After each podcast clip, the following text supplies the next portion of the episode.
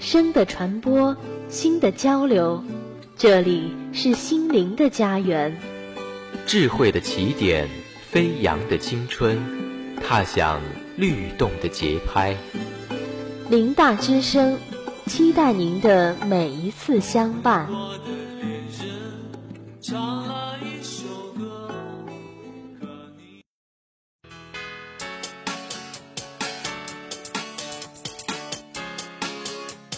这里有最新最快的体育资讯，这里有最客观独到的评论分析，这里没有胜利失败，这里充满荣耀与梦想。纵览天下赛事，追忆巨星风采，让我们一起走进巅峰荣耀。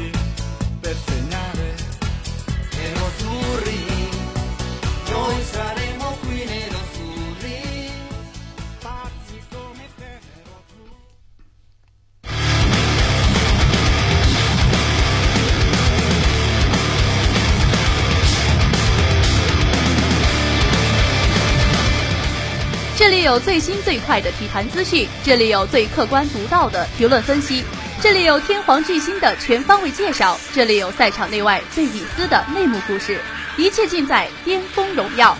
各位听众朋友们，大家好，欢迎收听本期《巅峰荣耀》。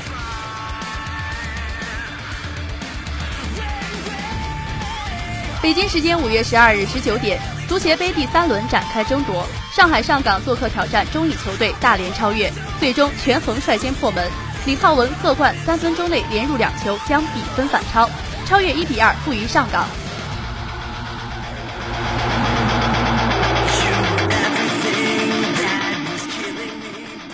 北京时间五月十三日凌晨两点四十五，欧冠半决赛次回合展开较量，拜仁慕尼黑坐镇安联球场迎战巴塞罗那。上半场，贝纳迪亚率先进球，苏亚雷斯两助内马尔破门反超比分。下半场，施维因斯泰格两度送出助攻，莱万和穆勒分别进球。最终，拜仁主场三比二战胜巴萨，但总比分巴塞罗那五比三淘汰拜仁，挺进决赛。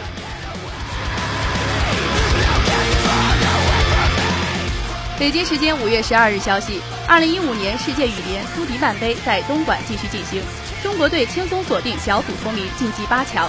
在与泰国队的小组赛中，蔡赟、傅海峰、王一涵、陈龙、马竞、唐渊婷和刘成、赵云磊各贡献一场胜利。中国队以五比零战胜泰国队，两战全胜的中国队排名 A 组第一出线。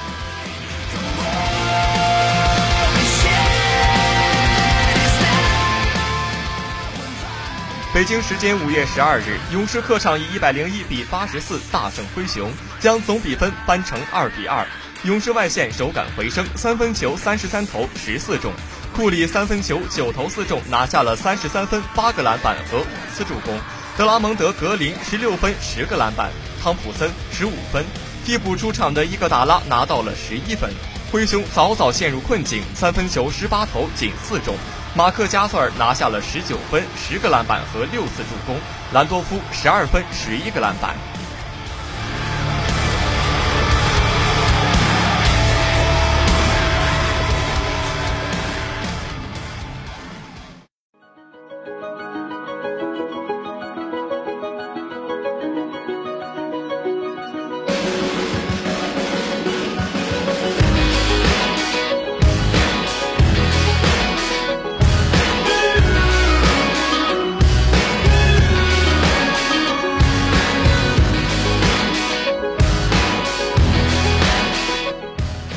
欢他与生俱来的霸气与不羁，巨浪在他面前不显澎湃，高峰在他面前不显伟岸。他是瑞典足球的领军人物，他身高一米九二，却拥有华丽的脚下技术。他桀骜不驯，目空一切。他的进球大刀阔斧，不可思议。他独撑大局，却又孤掌难鸣。时光荏苒，岁月匆匆，巅峰低谷让他淡定从容，辗转漂泊让他坚韧强大。欢迎收听本期专题：北欧神塔斯拉坦·伊布拉西莫维奇。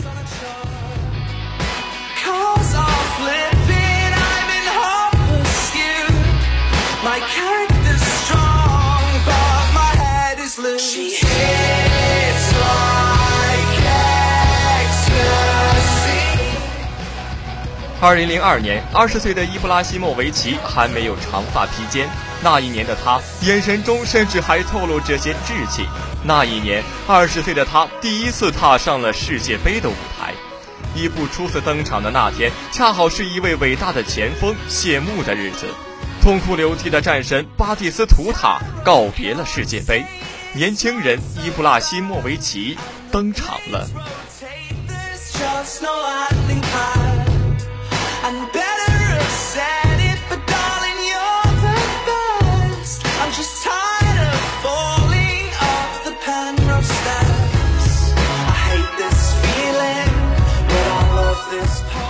从死亡之组突围的瑞典队，在八分之一决赛遭遇黑马塞内加尔。比赛进行到七十五分钟，在一比一的局面僵持不下的情况下，拉德贝克第二次派出伊布。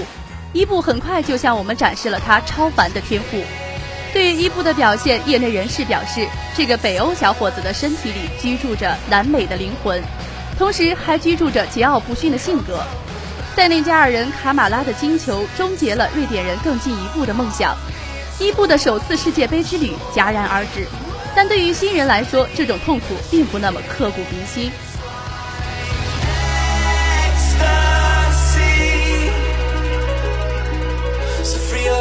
she passes.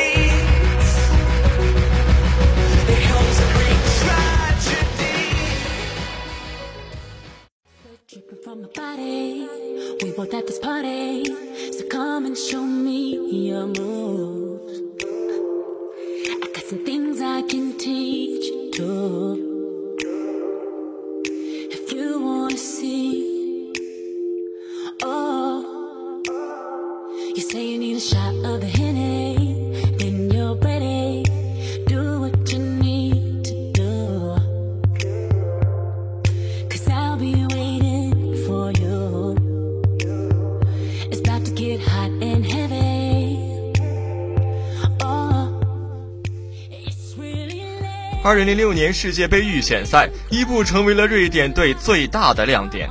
他在面对马耳他的比赛中，首次上演国家队大四喜，并且多次在关键比赛中进球。凭借一次次决定性的表演，伊布成为了教练和队友最信赖的人。世界杯到来了，四年前那个懵懂的年轻人已经被瑞典球迷寄予厚望，但疲惫和急躁是这届杯赛伊布留给我们最深刻的印象。在对巴拉圭的首场比赛里，伊布在一次看似平常的停球里拉伤了腹股沟，于是他只能在替补席上观看球队和英格兰的对决。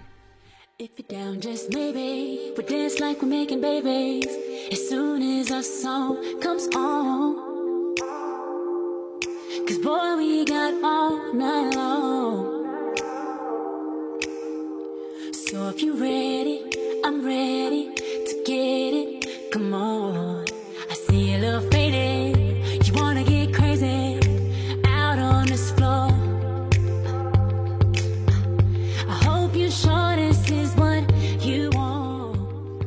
入八分之一决赛，面对德国，尚未痊愈的伊布在比赛中有两个亮点，一个是一记险些打进的蝎子摆尾，另一个就是他助攻拉尔森制造的点球。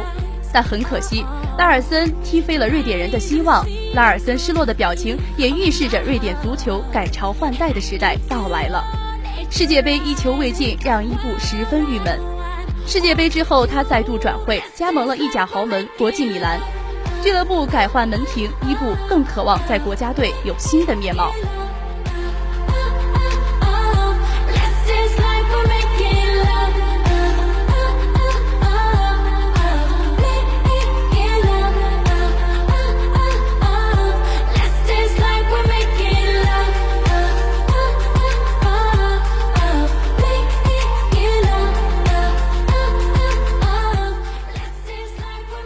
二零一零年南非世界杯预选赛，丹麦、瑞典、葡萄牙三强分在一组。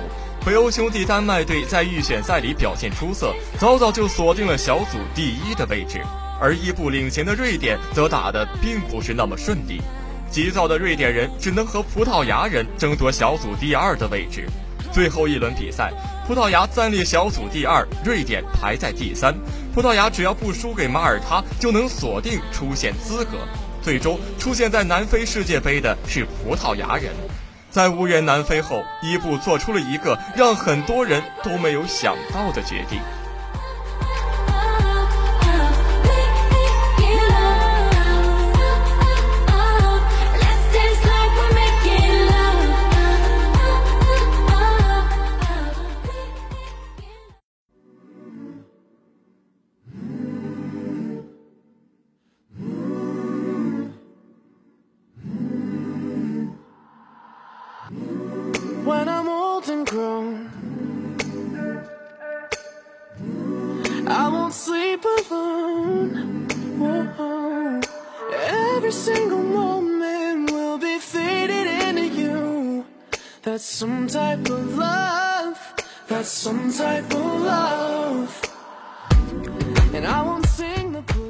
二十八岁的伊布对外宣称自己将退出国家队，专心为那时的东甲巴萨效力。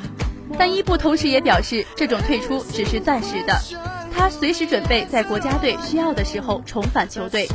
伊布本以为退出国家队会为自己在巴塞罗那赢得更多的时间和机会，但他逐渐意识到自己并不在瓜迪奥拉的计划之内。在巴塞罗那，核心只有一个，那就是梅西。伊布只能在一些并不重要的比赛中出场，所以即便进球，我们也很难看到他脸上的笑容。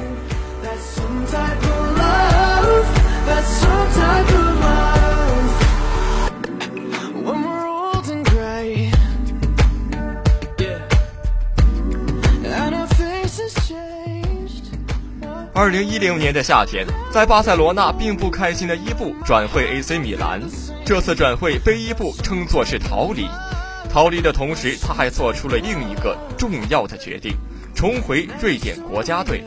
主教练埃里克也把队长袖标交给了伊布。他甚至没有伊布的瑞典不过是一支鱼腩球队。告别了拉尔森和永贝里时代，瑞典进入伊布时代。但谁也无法预料，伊布到底能给瑞典人注入多么惊人的能量。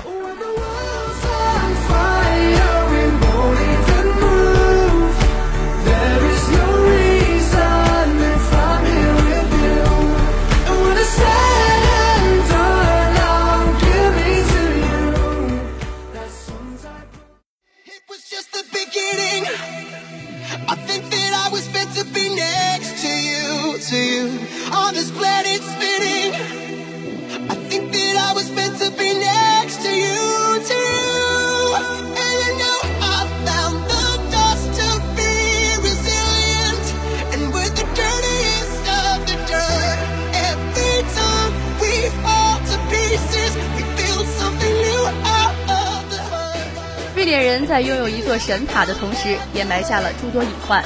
现代球队已经不再是马拉多纳那般的英雄时代，过度依赖一位球星，瑞典队到底能走多远？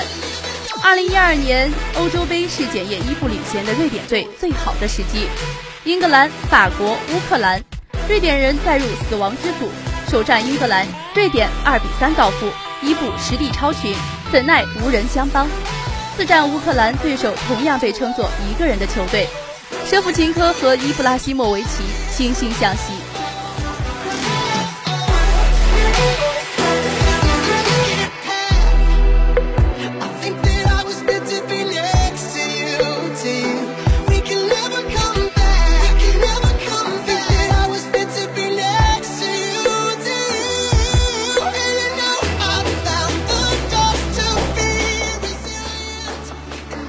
弹头大战神塔这样一个充满个人英雄主义的标题，完美诠释了剧情的进展。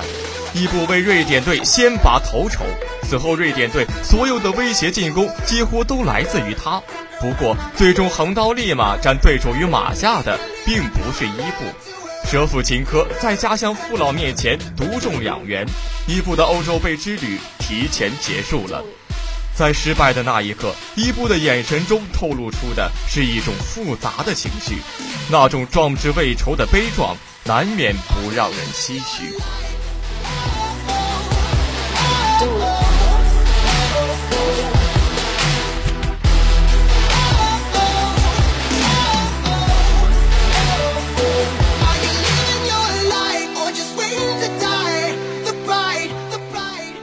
也就是在2012年，伊布的个人能力在各个战场展现无疑，国家队对他的依赖也达到了顶峰。世界杯预选赛，德国的奥林匹克球场见证了伊布是奇迹的诞生。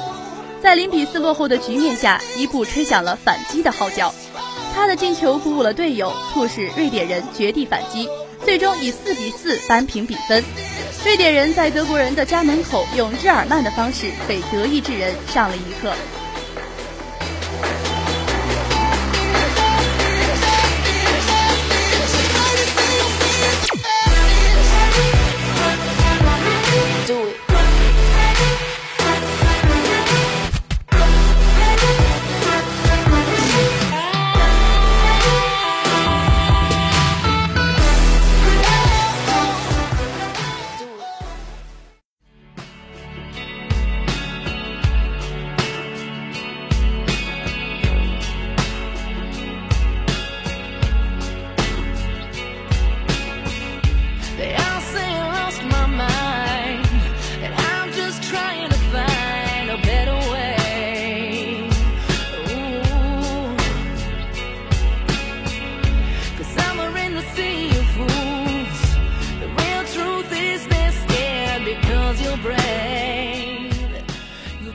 上天是公平的，他给了伊布不凡的神力，却没有在他身边配备得力的助手。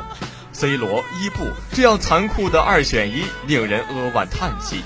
面对葡萄牙，在首回合落败之时，伊布曾用“我就是神”这样的玩笑来鼓励自己。他也的确在第二回合的交锋中展现出神一样的表现，但对手却拥有超神一般的 C 罗。在 C 罗庆祝胜利的背后，是伊布落寞的身影，背负国家使命，一人独撑大局，最后昂首离开。这样的伊布无人苛责，这样的伊布令人敬畏。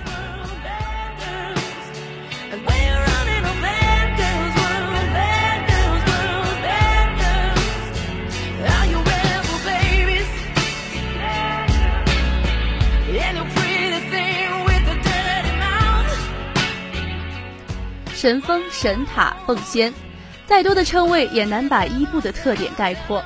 由于个人能力无出其用，名字中又含有一个“布”字，多次转换门庭，最终又转会巴黎，拜倒金元足球，所以中国球迷自然把他和《三国演义》中的吕布联系在一起。在中国，伊布被称作奉先，这既是对他超强能力的肯定，又是对他几亿豪门的挖苦。我想，我永远也不会忘记曾有这么一个男人，他把足球玩至艺术，带着所有的梦想与骄傲，在艰难面前依然勇敢地比肩世界。